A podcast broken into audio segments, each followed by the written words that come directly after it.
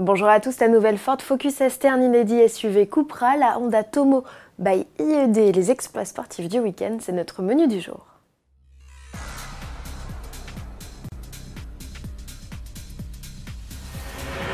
Depuis près de 6 mois, on l'avait aperçu à maintes reprises. Fini les photoscoops. Ford dévoile officiellement sa Focus ST. Cette quatrième génération de la sportive est pour l'heure la plus vitaminée des compacts au catalogue, en attendant une radicale version RS. De cette dernière, la ST reprend le 4 cylindres turbo essence 2 litres 3 EcoBoost. C'est aussi celui de la Mustang.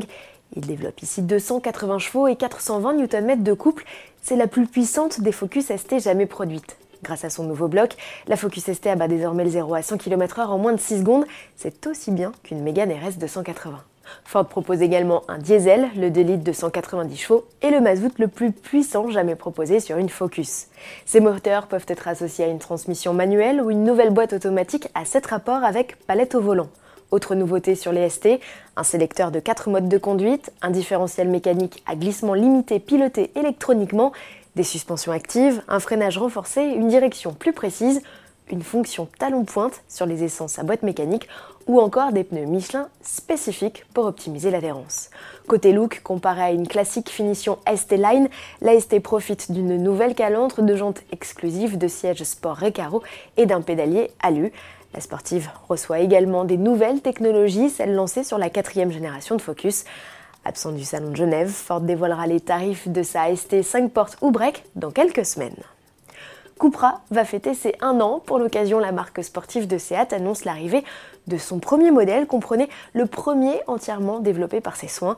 Il s'agira d'un SUV vraisemblablement coupé que l'on découvrira sous la forme d'un concept car et dont voici un aperçu.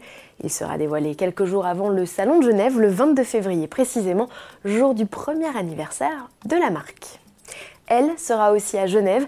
C'est la Honda Tomo, ce n'est pas le concept star du stand du japonais, qui présentera lui une évolution de son concept Urban EV. La Tomo, qui signifie ami en japonais, est l'œuvre de 13 élèves de l'Institut européen du design de Turin.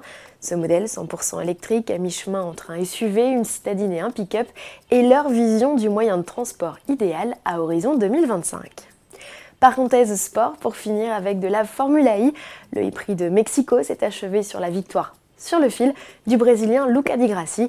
Une quatrième manche particulièrement disputée et interrompue au drapeau rouge après le crash de la monoplace de Nelson Piquet. Au classement, le Belge Jérôme D'Ambrosio, quatrième de la course, reprend la tête du championnat devant Félix Dacosta et Sam Bird. Week-end également marqué par la victoire de Catherine Ledge en Jaguar E-Pace e-Trophy. C'est la première pilote féminine à remporter une course pro de voiture 100% électrique. Ott Tanak rafle lui la mise au rallye de Suède. Le pilote estonien de l'écurie Toyota prend pour la première fois de sa jeune carrière les rênes du championnat du monde avec 7 points d'avance sur Thierry Neuville et 16 sur Sébastien Augier. Le pilote français victime d'une sortie de route vendredi termine 29e. Sébastien Loeb, pour qui le week-end a également été compliqué, est 7e sur sa Hyundai i20 WRC. A demain avec à l'affiche une nouveauté française Surprise